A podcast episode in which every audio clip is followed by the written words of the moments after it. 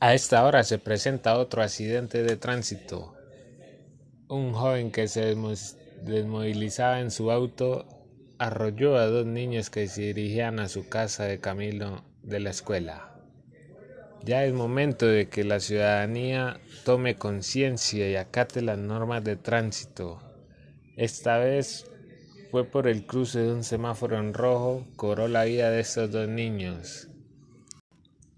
Oye Aníbal, Venía a asomarte un momentico para que me escuche este motor, que es que no, no sé qué tendrá. Escúchalo a ver.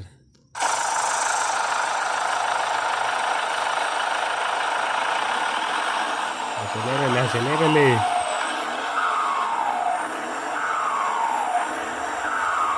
¿Qué vecino? ¿Será que le puede bajar a ese ruido? Es que necesito dormir.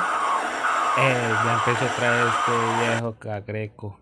Mi papá que lo hay que no puedo hacer mi mecánica o qué?